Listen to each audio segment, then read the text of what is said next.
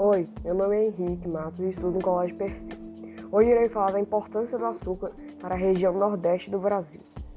Como sabemos, a primeira região que o português pisou quando chegou no Brasil foi a região nordeste, e a primeira atividade econômica foi o escambo do, do pau-brasil com os índios. Porém, ao longo do tempo, essa atividade econômica foi perdendo força, então começou-se a economia da cana-de-açúcar, os portugueses apenas plantavam cana-de-açúcar no Brasil para depois mandar para a Holanda e vender, assim gerando muito lucro. Podemos dizer que a atividade econômica gerou milhões de euros para os portugueses, porém isso não durou muito tempo por causa das invasões holandesas, que foi um processo que fez com que Portugal e Holanda quebrassem seu acordo de Brasil produz cana-de-açúcar e Holanda vende, sem contar de que a Holanda trabalhava com o tráfico negreiro.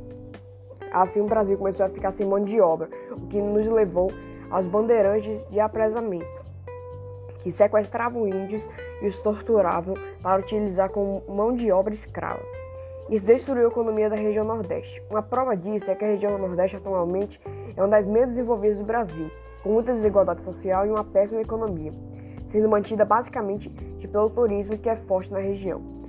Por isso, podemos concluir que a economia da cana-de-açúcar foi muito importante para o Brasil e é até hoje, já que estamos no top 10 de países que mais consomem e produzem açúcar de todo o mundo.